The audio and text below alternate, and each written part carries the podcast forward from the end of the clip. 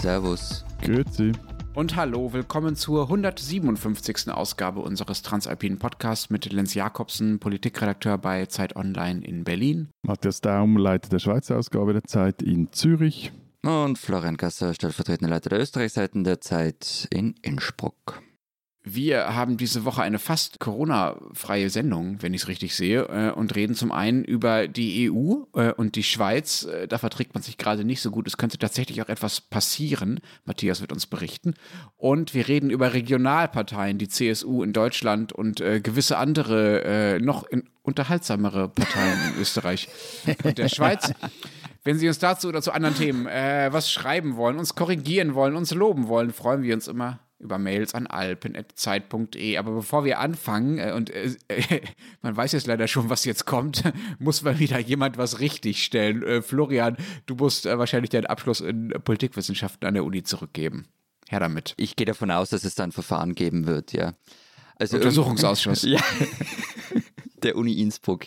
Also irgendwann in, in der vergangenen Folge, die ja irgendwie ein bisschen ähm, naja, sagen wir so, nicht in einem Wahnsinn geendet ist, aber wir haben uns da schon in ein paar, in ein paar Dinge reingeplaudert. Und du, Lenz, hast da so mal im Nebensatz gesagt, naja, man muss dazu sagen, deutsche Bundeskanzlerin wird schon vom Bundestag gewählt und so weiter. Ich habe dann, ähm, glaube ich, also ich weiß es nicht mehr genau, weil aus Scham habe ich die Stelle nicht nachgehört, irgendwie halt zustimmend gesagt, ja, ja, bei uns ist es auch so. Hörerinnen und Hörer haben mich freundlicherweise darauf hingewiesen, dass es ein Topfen ist. Ähm, und wir haben uns ja auch im Podcast sogar schon mal drüber lustig gemacht, kurz nach Ibiza, dass der österreichische Bundespräsident einfach jeden erwachsenen Österreicher, jeder Österreicherin zum Kanzler, zur Kanzlerin ernennen kann. Theoretisch auch mich. Ich würde es nicht empfehlen. Bitte nicht, Herr van der Bellen, bitte nicht. Ja, also wie gesagt, es wäre keine gute Personalpolitik. Also Bundeskanzler, Bundeskanzlerin in Österreich wird natürlich nicht äh, vom Nationalrat gewählt und vom Parlament gewählt, sondern vom Bundespräsidenten ernannt. Aber die Regierung braucht natürlich, und das meinte mit dem Einwurf, eine Mehrheit im Nationalrat, sonst wird schnell zappen Toaster. Also, Entschuldige für Lapsus, liebe Uni Innsbruck, bitte, bitte lasst mir das. Danke. Ich könnte nun ergänzen, dass es in Deutschland natürlich auch komplizierter ist und der äh, die Bundeskanzlerin oder der Bundeskanzler auf Vorschlag des Bundespräsidenten gewählt und wird und dann natürlich du keine Mails kriegt. Naja, weil es, nur der, weil es nur der Vorschlag des Bundespräsidenten ist und der Bundestag tatsächlich auch wählt und der Bundespräsident am Ende dann nur noch die Ernennungsurkunde ja, ja, und so weiter überreicht. Also da äh, sind wir schon ein bisschen parlamentarischer als ihr offenbar. Aber lass uns mal zum ersten Thema kommen. Matthias, ich habe gelesen, dass ihr euch, also Schweizer Regierung, äh, ich spreche dich jetzt mal als Schweizer Regierung an, lieber Matthias, irgendwie äh, mit Brüssel verkracht habt. Was ist da los? Also ehrlich gesagt, ich weiß nicht, ob es da jetzt wirklich gekracht hat oder ob das auch viel... Diplomatisches Bohai ist, aber anscheinend, zumindest hat man das so gehört, hat unser Bundespräsident Guy Parmelin in Brüssel doch einige EU-Obrigkeiten verstimmt. Er soll nämlich EU-Kommissionspräsidentin von der Leyen beschieden haben. Die EU, die soll sich mal nur keine Illusionen machen bei den drei zentralen Fragen. Wenn es um das Rahmenabkommen geht, da würde man sich sowieso niemals einigen können. So, jetzt hast du nun insiderisch im Nebensatz schon zentrale Fragen und Rahmenabkommen äh, fallen lassen. Lass uns mal äh, von vorne anfangen. Der Bundespräsident war ja in Brüssel, um endlich, endlich, also selbst mir kommt es jetzt schon lange hervor und ich verfolge das Thema vielleicht gerade mal, seitdem ich dich kenne, Matthias. Die Verhandlungen mit einem über das Rahmenabkommen. Ja, ja, mit einem Zehntelauge vielleicht. Also, das Rahmenabkommen äh, sollte endlich abgeschlossen werden, die Verhandlungen darüber zwischen der EU äh, und der Schweiz. Sagst du noch mal kurz, was das ist? Das äh, Rahmenabkommen, wir sind jetzt, glaube ich, im Jahre 8 der Verhandlungen über so ein Ding, soll für die wichtigsten bilateralen Verträge zwischen der Schweiz und So lange dauert der Beitrittsverhandlung, acht Jahre. Äh, äh, glaub mir, das wird nochmals so lange dauern, wenn es denn überhaupt. Nein, aber da kommen wir ja später zu. Also auf jeden Fall das Rahmenabkommen, das soll für die wichtigsten bilateralen Verträge der Schweiz mit der EU festlegen, wie diese Verträge an künftige Änderungen des europäischen Rechts angepasst werden sollen. Und zurzeit ist es so, dass diese Verträge dann jeweils punktuell neu verhandelt werden und stattdessen soll jetzt die Schweiz die, das EU-Recht sogenannt dynamisch übernehmen. Dafür erhält sie gewisse Mitwirkungsrechte und sie hat, sobald ein Gesetz in Brüssel verabschiedet wird, zwei bis drei Jahre Zeit, um ihre eigenen Rechtsakte anzugleichen. Ich, äh, Wieso mhm. macht sie das? Wieso, wieso streitet sie da? Ich meine, das ist doch alles schon längst irgendwie ausverhandelt. Das war doch alles geregelt. Ja gut, es, also es gibt einen Entwurf des äh, Textes des Abkommens, der liegt auch schon einige Zeit vor, ist auch öffentlich, aber schnell wurde halt zum einen klar, dass sich der Bundesrat selber nicht so wirklich im Klaren darüber ist, äh, was er davon halten soll. Und zum anderen wurde dann auch klar, in dieser Fassung wird dieses Ding vermutlich keine Volksabstimmung überstehen. Vermutlich nicht einmal eine Abstimmung im Parlament. Also, ich kriege gerade Kopfweh. Also euer, euer, Bundesrat, eure Regierung verhandelt äh, und unterzeichnet irgendwelche Verträge, die beste Demokratie der Welt, aber sie weiß, sie kriegt sie nicht durchs Parlament und nicht durchs Volk. Also unterzeichnet hat sie ja eben noch nichts.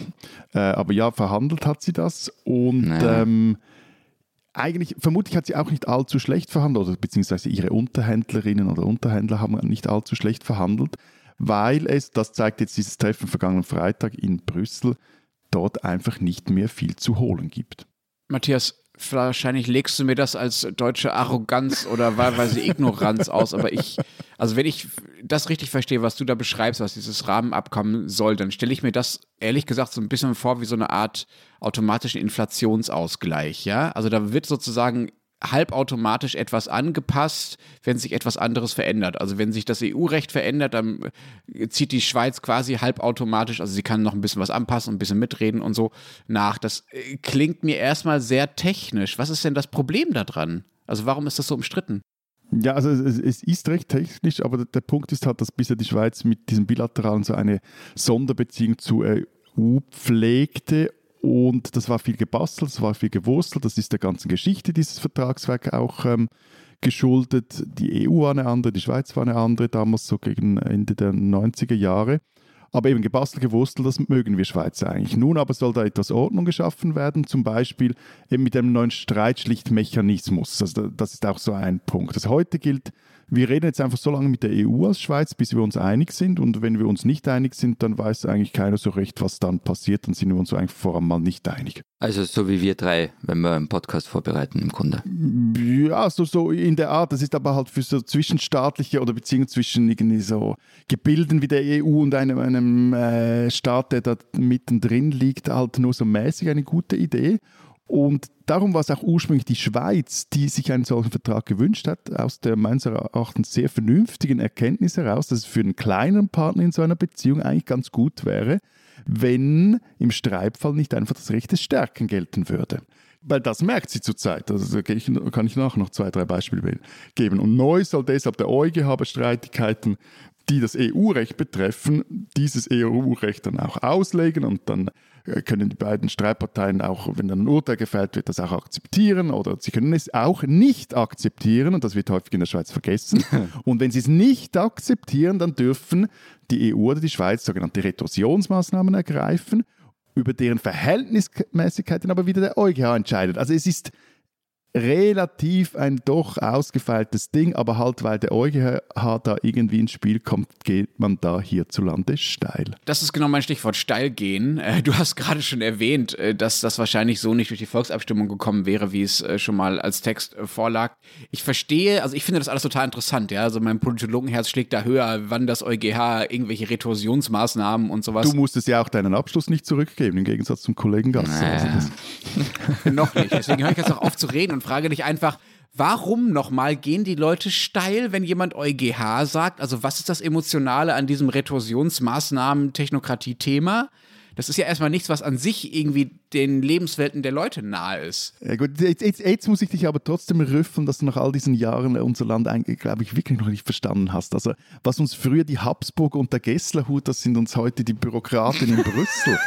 Also wenn du hierzulande Souveränität schreist, und darum geht es ja, dann auch, oder gibt es auch, dann, dann, dann bewegt das die Menschen äh, hierzulande extrem.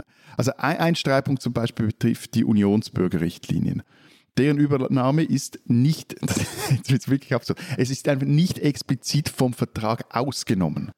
Und die Schweiz hat jetzt Angst, dass die EU plötzlich die Personenfreizügigkeit an diese Übernahme knüpft, beziehungsweise die Personenfreizügigkeit so auslegt, wie sie sie auslegt innerhalb der EU, nämlich als ein Projekt für alle Bürgerinnen und Bürger Europas oder der EU. Und die Schweiz legt sie aber, die PFZ aber so aus, als das ist halt ein Projekt für alle Arbeitnehmerinnen und Arbeitnehmer. Da geht es vor allem um die Furcht davor, weniger ums äh, Stimm- und Wahlrecht, äh, sondern mehr darum, dass man Angst hat dass vor einer Einwanderung in den Schweizer Sozialstaat. So. Und gleichzeitig, aber da muss man schon auch sagen, ähm, es geht bei den Bilateralen halt schon auch um die reale Lebenswerte der Menschen. Also zum Beispiel für Studis, darum, wie können sie einfach in Europa an der Uni studieren. Zum Beispiel bei Erasmus sind wir jetzt nicht mehr dabei. Das ist eines der, der Kollateralschäden dieses ganzen Streits, der jetzt ja schon länger andauert. Oder dann geht es um den Schutz der hiesigen Arbeitnehmerinnen und Arbeitnehmer. Den sehen die Gewerkschaften gefährdet, wenn, wie das eben dann künftig sein könnte, der als sehr arbeitgeberfreundlich geltende EuGH über die flankierenden Maßnahmen, das sind Schutzmaßnahmen äh, des Schweizer Arbeitsmarkts, ähm, weil der dann über die entscheiden soll. Also, ich möchte jetzt Folgendes festhalten. Gell? Ähm, nach dem Vortrag hast du, Matthias, ich finde es total interessant, wirklich, mich interessiert es ehrlich, aber du hast nun jegliches Recht verloren, nach diesem Monolog Lenz und mir Politologen-Kauderwelsch vorzuwerfen, weil ein bisschen klingt es schon nach Pro-Seminar Europarecht Teil 1 oder sagen wir Teil 5 EU-Schweizer Beziehungen? Ja, das kommt davon, wenn das Zeugs halt irgendwann mal dann vor einer Volksabstimmung bestehen soll. Also das äh, hat Ja, aber, aber äh, ganz kurz, wenn ich dem schon vorgreifen darf. Wird es bestehen? Das ist nicht mal die erste Frage. Die Frage ist jetzt, naja, wird, es über, nein, wird es überhaupt zu einer Volksabstimmung kommen? Wird es überhaupt jetzt ins Parlament kommen? Wird hm. ähm, vom Bundesrat, schon im Bundesrat abgewürgt? Das glaube ich eher weniger.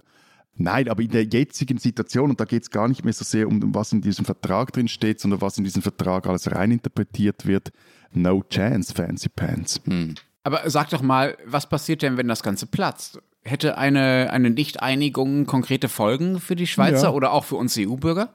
Was die Folgen für die EU-Bürger sind, kann ich ehrlich gesagt weniger gut abschätzen, aber für die Schweiz hätte es, klar, hätte es Folgen. Jetzt nicht einschneiden von heute auf morgen, außer eben so bei diesen Dingen, die ich erwähnt habe, Erasmus in der Weg, äh, Forschungszusammenarbeit, Börsenäquivalenz äh, ist ja nicht mehr gegeben seit einer Zeit. Aber es gibt zum Beispiel auch ein Abkommen über die gegenseitige Anerkennung, Achtung, jetzt wird es wieder technisch, von Zertifizierungen in der Medizinaltechnik. Also, aber entscheidet sich daran wirklich das Schicksal der Schweiz? Also wir, ich meine, es geht nicht um, wir wollen euch nicht an eure Banken, wir wollen euch nicht an euren Lebensmittelkonzern an also, die Banken sind die Amis schon, das ist. Äh, ja, wir wollen euch auch nicht an den Lebensmittelkonzern und eure Uhren werden wir auch weiter kaufen wollen und solche Sachen. Also das rüttelt doch nicht an der Substanz der Schweiz, oder? Erasmus, ja eh, ist cool, wenn man es machen kann, aber... Ja, also es ist halt immer die Frage, was ist die Substanz der Schweiz? Und äh, nein, eben nochmals, es wird nicht irgendwie Tage X geben, an dem irgendwie hier hm. alles zusammenbricht. Nein, natürlich nicht.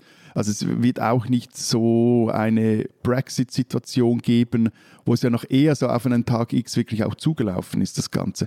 Aber also nehmen wir jetzt eben nochmals die, die Medizinaltechnikbranche, ist immerhin einige Milliarden schwer. Konkret geht es darum, Schweizer Firmen, die können ihre Produkte zurzeit in der EU zulassen, oder wenn sie es in der Schweiz zugelassen haben, sind die auch in der EU zugelassen so. Das können Sie aber, wenn es so weitergeht, können Sie jetzt dann nicht mehr, glaube ich, ab Mai. Überhaupt kein Problem, was in Vorarlberg aufsperren. Genau, aber in Vorarlberg aufsperren, das kannst du, wenn du eine größere Firma bist.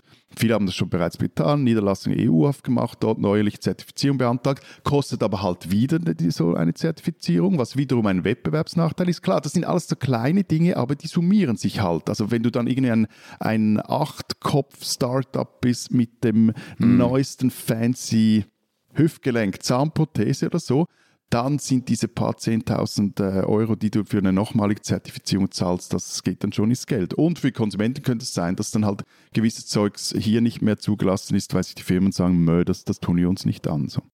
Was ich noch gelesen habe, Matthias, ist, dass Brüssel euch jetzt im Rahmen dieses Streites auch nicht mehr am, am neuen europäischen Forschungsprogramm beteiligen will. Das klingt ja schon so, als hätte das, sagen wir mal, langfristigere Konsequenzen und könnte auch zu einem Nachteil werden.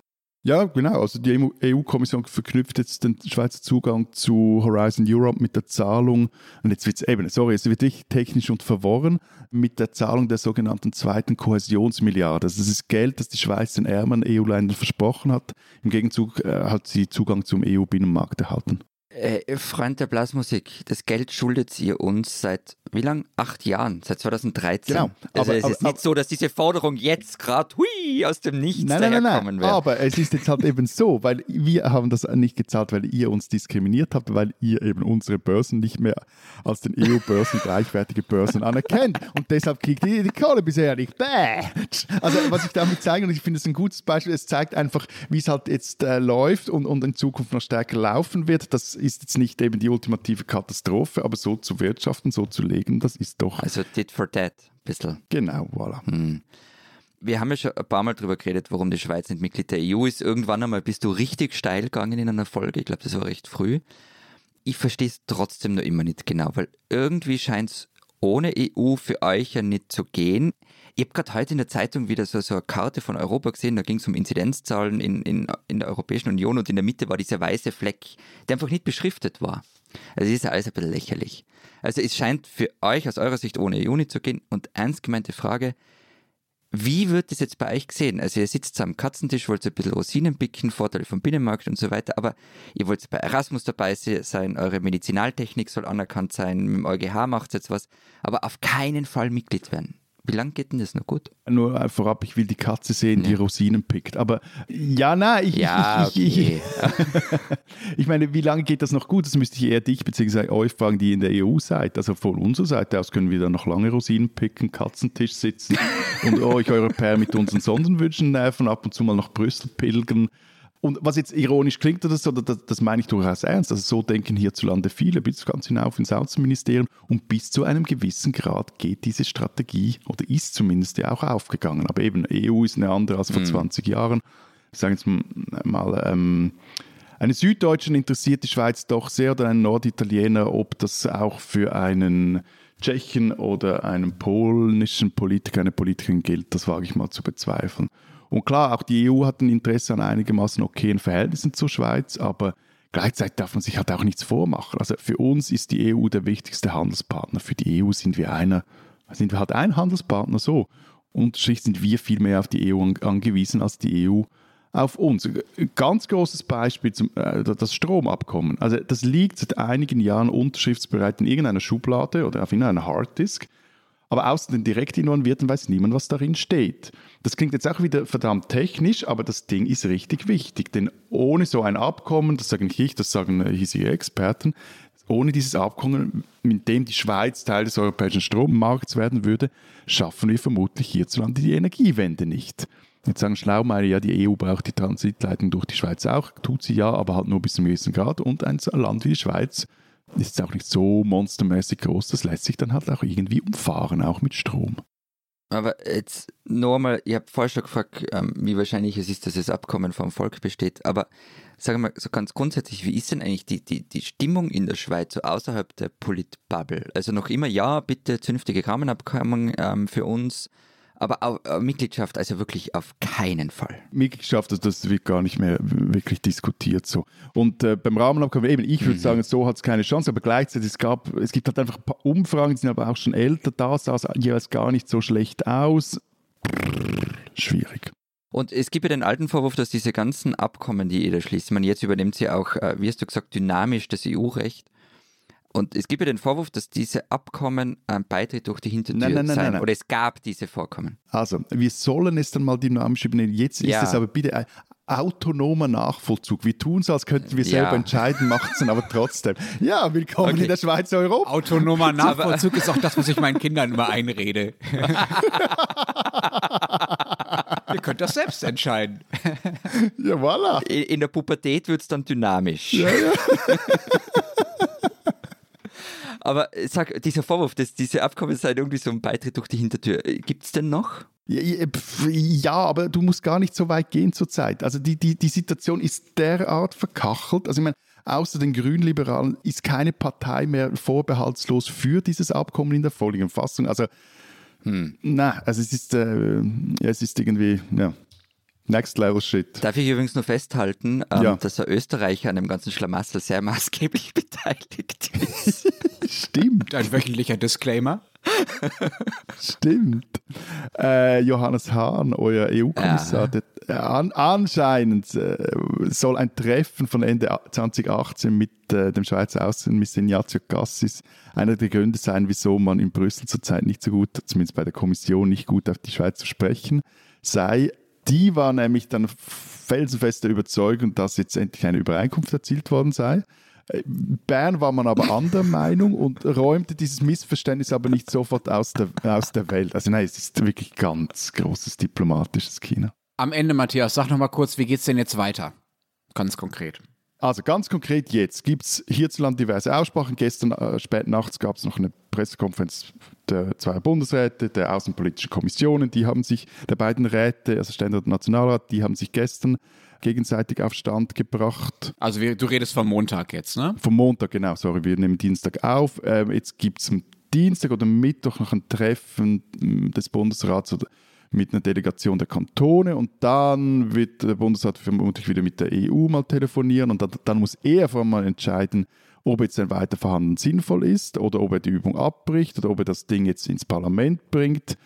EU hat, glaube ich, Mitte Mai, am 11. wieder eine, ist wieder eine Kommissionssitzung, eine größere. Aber ganz ehrlich, also die EU selber, die kann sich derweil den richtig großen Problemen widmen. Die Schweiz, meines Erachtens, gehört für sie da nicht dazu. Diesen Österreicher sollten Sie kennen. Der Boulevard in Österreich ist mächtig. Darüber haben wir schon ab und an mal gesprochen. Und Wolfgang Fellner ist einer der erfolgreichsten Boulevardmacher Österreichs. Mit zwölf macht er mit seinem Bruder gemeinsam eine Schülerzeitung, später gründete er ein Musikmagazin, er gründete Illustrierte und den News Verlag, eines der größten Medienhäuser des Landes. Im Jahr 2006 schließlich gründete er die Tageszeitung Österreich, zehn Jahre später den dazugehörigen Fernsehsender OE24 TV. Seine Medien sind bunt, laut und auf Krawall gebürstet und Fellner ist einer der mächtigsten Journalisten des Landes. Zu ihm in die Sendung kommen alle, vom Bundeskanzler abwärts. Doch nun wird es selbst zur Nachricht. In Wien laufen derzeit zwei Prozesse. Einerseits klagt Fellner eine frühere Mitarbeiterin auf Unterlassung.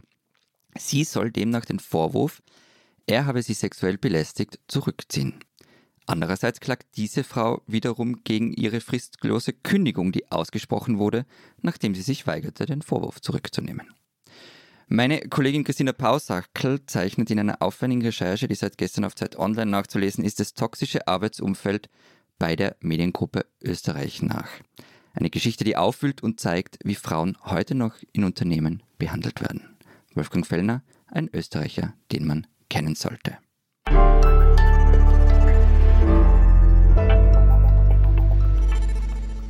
Lenz, es ist soweit. Bitte erklär uns diese bisschen merkwürdige, aber echt unterhaltsame Bayern-Partei, die Esther Habs. Oder anders gefragt, was soll die CSU? Äh, ich mache jetzt mal den Mittelalter Florian und frage, wie weit darf ich zurückgehen historisch? Alles nach Romulus Augustulus ist quasi Zeitgeschichte. Leg los. Okay, also ich bin bescheiden und äh, orientiere mich nur zurück ins 19. Jahrhundert äh, zur sogenannten äh, deutschen Frage. Das war ja, nachdem Deutschland, wie ihr sicherlich alle wisst, liebe Kinder, äh, jahrhundertelang aus vielen kleinen Herrschaftsgebieten bestand und also kein Nationalstaat war, im 19. Jahrhundert dann sehr lange unklar, ob daraus nun ein Nationalstaat werden sollte und wenn ja, was für ein Nationalstaat. Es gab dann so um 1848 zwei Varianten. Die eine war die Kleindeutsche, das ist unter preußischer Führung. Das ist die, die sich durchgesetzt hat, die wir, naja, also nicht wirklich in dieser Form heute haben, aber die quasi Vorläufer des heutigen Deutschland geworden ist. Und das andere wäre die großdeutsche Lösung gewesen, bei der Österreich mit dabei gewesen wäre und dann auch ziemlich dominant gewesen wäre, natürlich äh, im Vergleich zu den anderen äh, Staaten. Es wäre super geworden. Es wäre echt mm. super geworden. Österreich hätte ein Drittel der Bevölkerung gestellt in dieser Lösung, Preußen das zweite Drittel und alles andere, unter anderem Bayern, wäre auf das dritte Drittel gekommen. So. Jetzt habe ich Bayern schon genannt. In Bayern gab es damals ein Lager, das sehr, sehr eindeutig der großdeutschen Lösung zuneigte. Unter anderem, weil die Bayern halt alle Katholiken waren und sich von dem protestantischen Preußen nicht alles wegdominieren lassen wollte. Und diese, sagen wir mal, großdeutschen, katholischen, äh, lokalpatriotischen äh, Bayern haben sich dann in der, im 19. Jahrhundert zusammengeschlossen ähm, zur Bayerischen Patriotenpartei. 1868 haben sie dann bei so einer Art äh, Vorläufer von einer bundesweiten Parlamentswahl auch die Mehrheit der bayerischen Sitze gewonnen. Es gab dann noch einige Namensänderungen dieser Partei, Umorientierung und Häutungen und Streitereien und so weiter. Aber im Prinzip ist diese Bayerische Patriotenpartei der Vorläufer der CSU. Also man könnte indirekt sagen, gewissermaßen äh, gewinnt die CSU seit 152 Jahren jede Wahl in Bayern. Das wird jetzt aber Söder gefallen. Das ich finde ja, wir sollten über diesen deutschen Dualismus, äh, den du gerade angesprochen hast, Lenz, eine eigene Folge machen, weil ich, ich arbeite ja an so einer Theorie, seit, seit wir den Podcast machen, dass nämlich die deutsche Frage des 19. Jahrhunderts sich im Verhältnis zwischen uns beiden ausdrückt und sozusagen weiterträgt. Also wir sollten da mal was machen und warum die Schweiz denn nicht nie dabei war beim deutschen Dualismus. Und zum warum 19... sie trotzdem hier dabei ist, ja, oder was meinst verstehe du? ich auch. Was soll die Schweiz? Machen wir, wenn Matthias im Urlaub ist, Florian. und zum 19. Jahrhundert noch, also die CSU hat da nichts regiert, das waren eher Könige und Kaiser, das sage ich dir als alter Monarchist. Ja, das stimmt. Also äh, die CSU hat damals nicht wirklich äh, regiert. Äh, mindestens bis ins 20. Jahrhundert hatte die Partei nicht wirklich viel zu sagen, weil Monarchie und so weiter. Aber in der Weimarer Zeit dann äh, gewann äh, die Bayerische Volkspartei, wie sie da mittlerweile hieß, äh, dann alle Landtagswahlen, war auch im Reichstag vertreten, also in der Bundesregierung sozusagen. Und ähm, also im Parlament, Entschuldigung. Und aber auch in den, in den entsprechenden Regierungen. Sie hat sich da mit der Zentrumspartei zusammengetan, was wiederum der Vorläufer der CDU war und stellte auch äh, einige Bundesminister. Übrigens interessanterweise sehr auf den Postminister. Gut, das, das äh, wirft jetzt Fragen auf, aber auf die ähm, Postminister. Okay, gut. Aber nein, meine eine, äh, wirklich, meine Frage war eigentlich nochmals, wieso jetzt die CSU? Also ich meine, äh, vor 150 Jahren, okay, haben sie ein eigenes Süppchen gekocht, aber Wieso bis heute? Das sagt der Richtige. Florian, ne? Wer war das gerade, der uns beim ersten Thema davon erzählt hat, wie sich die Schweiz damals äh, gegen die Habsburger gewehrt hat? Also was das heute noch für eine Rolle spielt?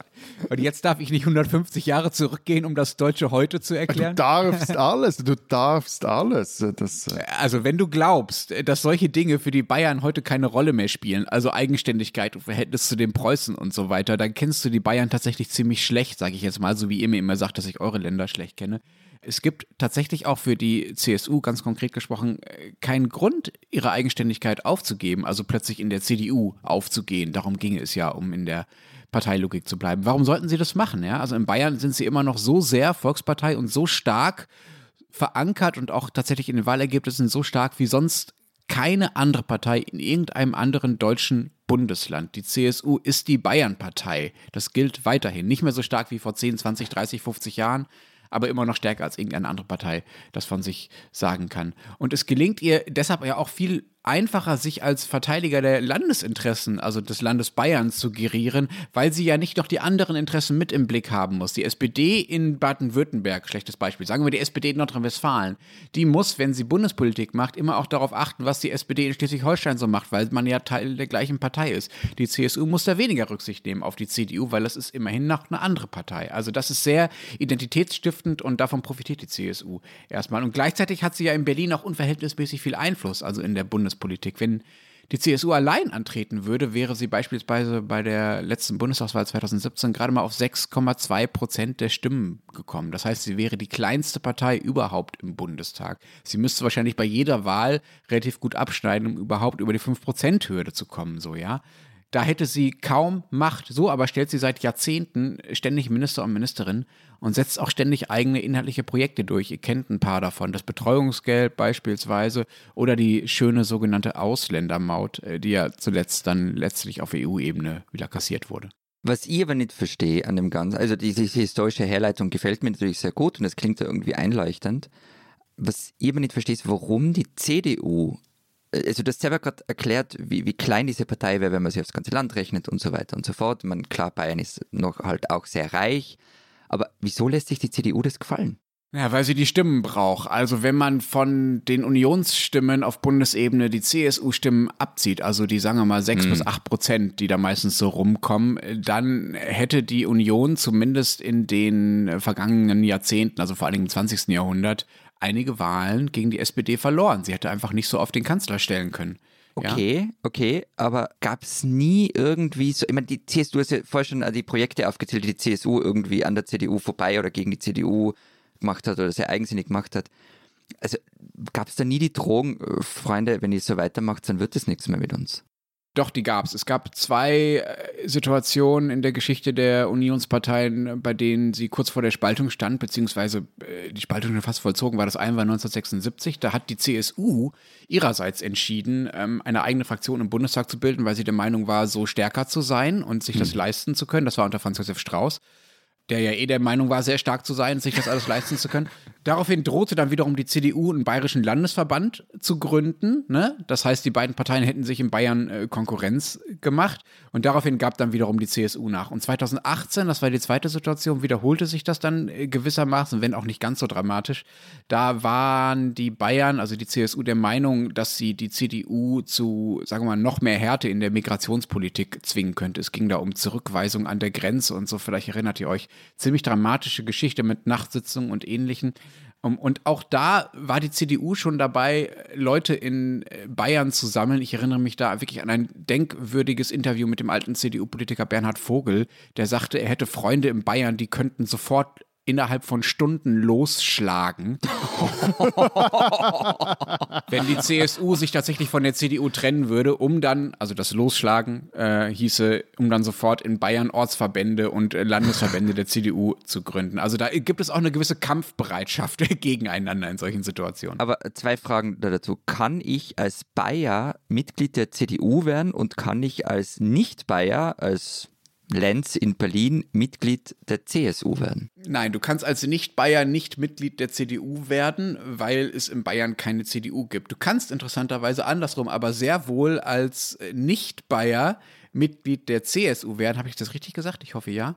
Ähm, Und zwar in so einer Art äh, Fördermitgliedschaft. Das ist etwas, was interessanterweise äh, Markus Söder, genau gesagt sein äh, Generalsekretär Markus Blume, Eben, die werben jetzt damit, diese Woche nochmal so, beworben hat ja. in so einer schönen Online-Kampagne. Werden auch Sie Mitglied bei der CSU, unterstützen Sie uns, was natürlich man Aber da bin ich nicht wirklich Mitglied, also da kann ich nicht in Parteigremien irgendwie rein. Genau, du kannst, du kannst nicht wählen, du kannst auch nicht gewählt werden, also Delegierte für mhm. Parteitage, Ortsverbandsvorsitzende und so weiter, weil du ja in keinem Ortsverband bist. Also du bist so eine Art äh, Fördermitglied, Digitalmitglied, du kannst an Digitalveranstaltungen teilnehmen. Die CSU verspricht auch privilegierten Zugang zu Informationen, was auch immer das heißen soll. Also vielleicht kriegt man auch einen Live-Ticker aus der Ministerpräsidentenkonferenz, wie die ganzen Journalisten. Ist mir nicht ganz klar. Also da gibt es so Fördermitgliedschaften und interessanterweise versucht die CSU das einerseits nicht als Angriff auf die äh, CDU auszulegen. Paul Ziemiak, übrigens der CDU-Generalsekretär, war der erste äh, Nicht-Bayer, der so eine Fördermitgliedschaft hatte. Andererseits äh, ist die CSU doch schon auch sehr stolz, dass seit vergangener Woche, also seitdem Markus Söder gegen den CDU-Kandidaten Armin Laschet unterlegen ist im Rennen um die Kanzlerkandidatur, die Zahlen sprunghaft angestiegen seien. Ich wollte jetzt eigentlich fragen, ob ich auch als Nichtdeutscher in der Schweiz äh, CSU-Mitglied werden könnte, aber wenn es um Fördermitgliedschaft geht, ist die Frage vermutlich ja, weil ihr alles, eure Parteien ja alle Gelder aus der Schweiz annimmt. Oder? Ich glaube, die Antwort ist nein, ganz formal ja. betrachtet, lieber Matthias, aber ich bin mir sicher, im Interesse der Geschichte der CSU und äh, gewisser Affinitäten zu großdeutschen Lösungen hätten sie gewiss auch nichts dagegen, auch noch von einem Schweizer unterstützt zu werden. Aber sag mal, jetzt habe ich so viel äh, von Bayern und von der CSU erzählt, die ja tatsächlich auch, äh, sagen wir mal, die bekannteste und mächtigste Regionalpartei ist, äh, die uns so einfällt. In Deutschland gibt es auch noch ein, zwei andere kleinere, zum Beispiel äh, die Dänen in Schleswig-Holstein. Die spielt aber keine so große Rolle. Gibt es bei euch denn eigentlich äh, Regionalparteien, gerade in der Schweiz? Ihr habt doch so einen starken Föderalismus. Äh, bei euch ist das ja sehr wichtig, die regionale Identität. Da müsste es doch auch ein Bedürfnis und einen Markt quasi für starke Regionalparteien geben. Also bei uns, was bei uns äh, häufig gibt, sind so Lokalparteien. Die sind dann auch wirklich lokal teilweise sehr stark. Gibt, es zum Beispiel in Olten, die haben jetzt gerade wieder gewählt. Es gibt es aber auch andernorts. Und dann äh, gibt es halt äh, sehr viele, die gar nicht in einer Partei sind und sich auf lokaler Ebene wählen lassen.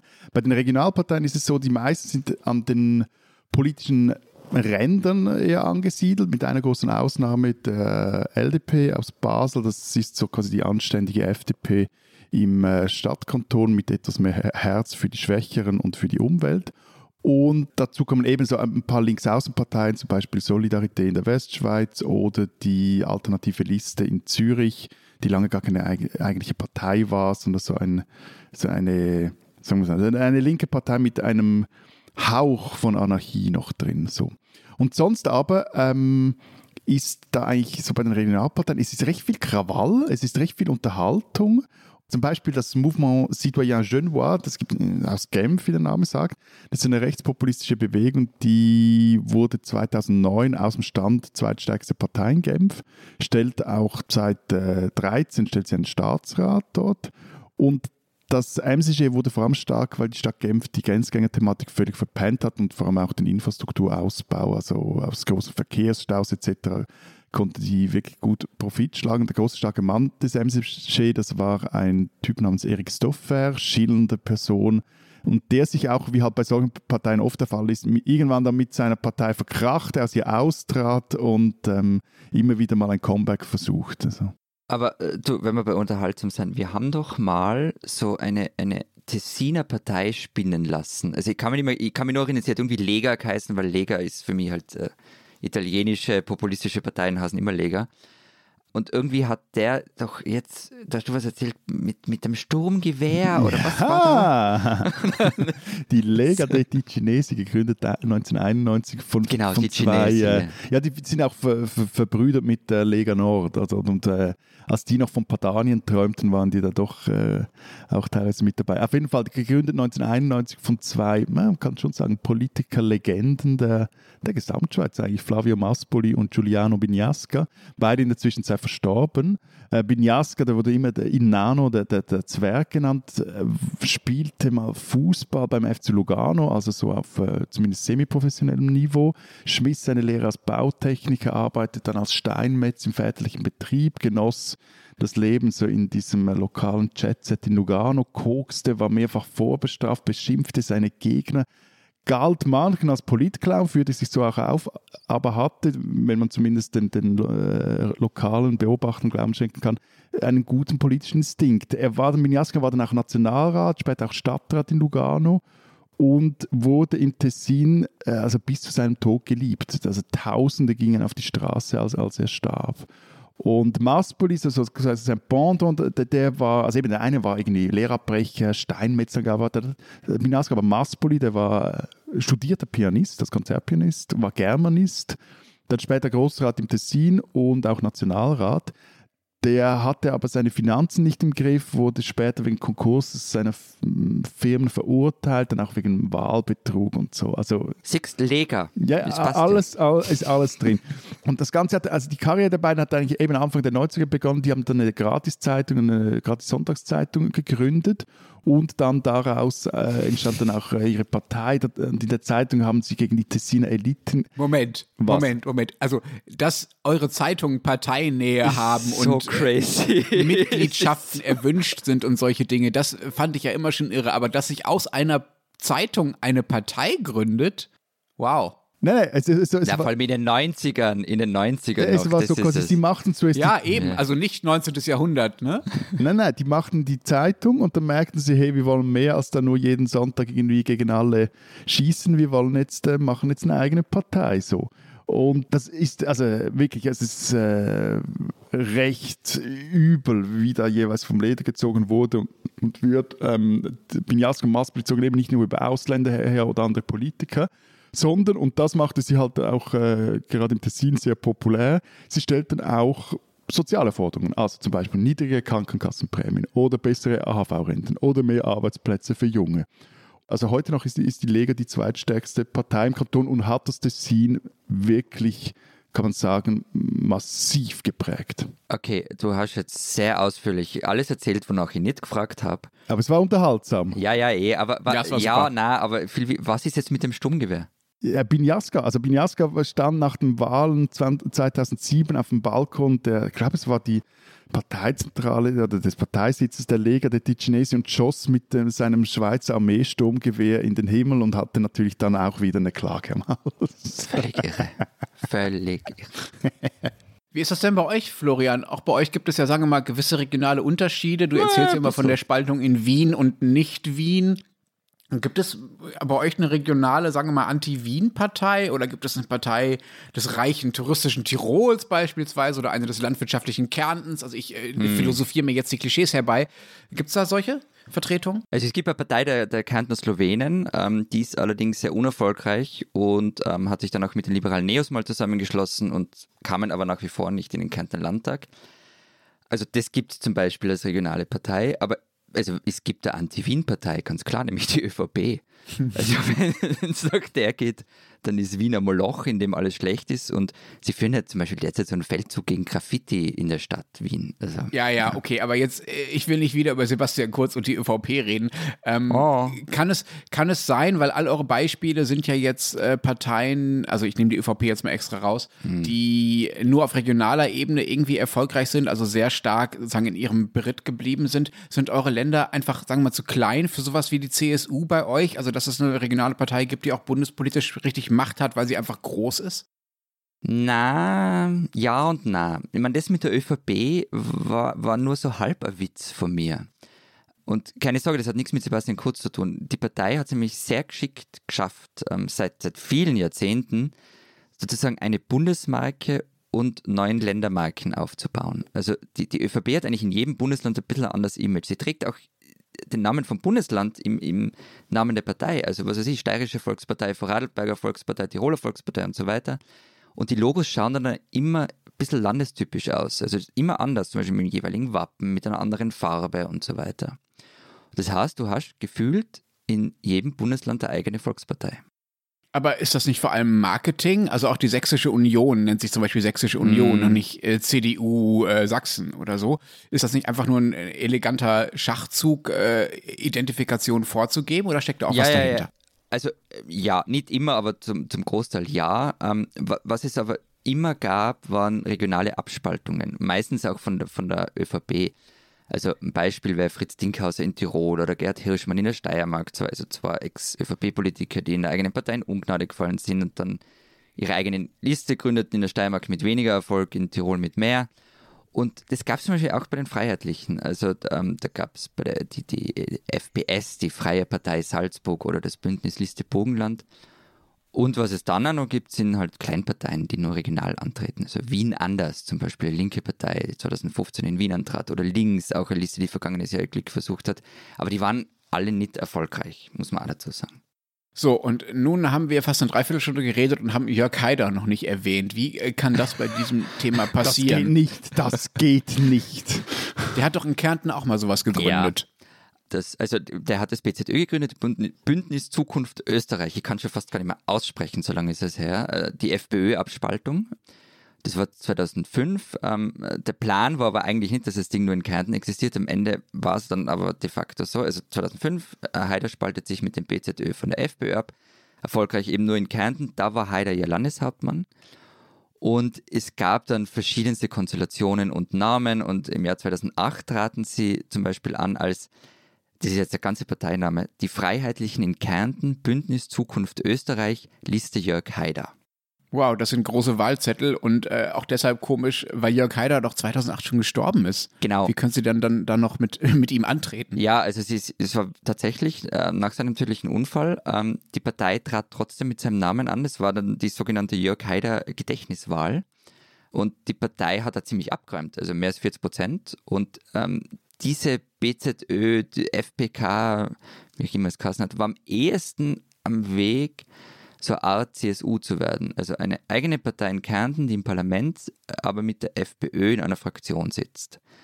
Geworden ist übrigens nichts draus. BZÖ ist bedeutungslos. Entschuldigung, nur noch etwas. Hm.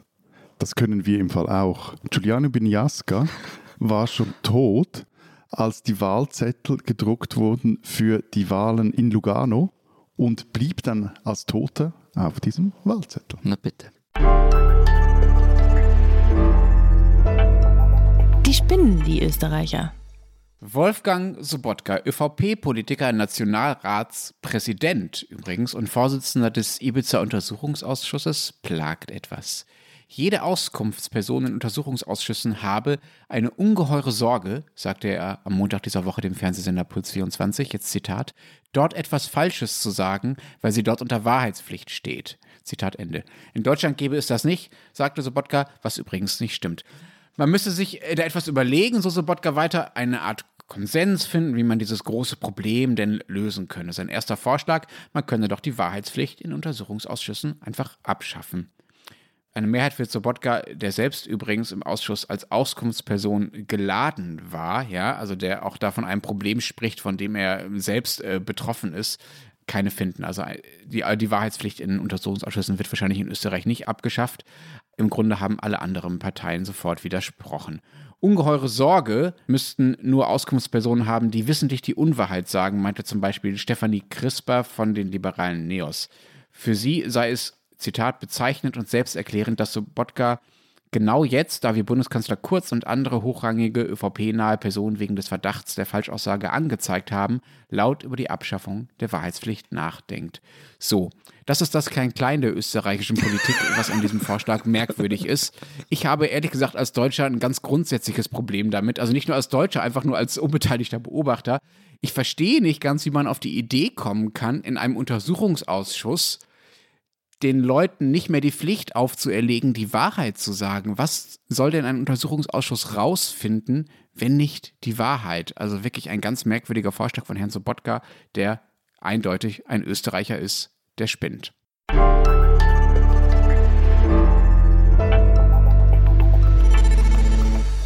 Das war's diese Woche in unserem Transalpinen Podcast. Wenn Sie wissen wollen, was in der Schweiz und in Österreich sonst so los ist, lesen Sie die Zeit Schweiz, Zeit Österreich. Ihr habt schon ein bisschen was erzählt, was drin steht diese Woche. Was habt ihr sonst noch vorbereitet?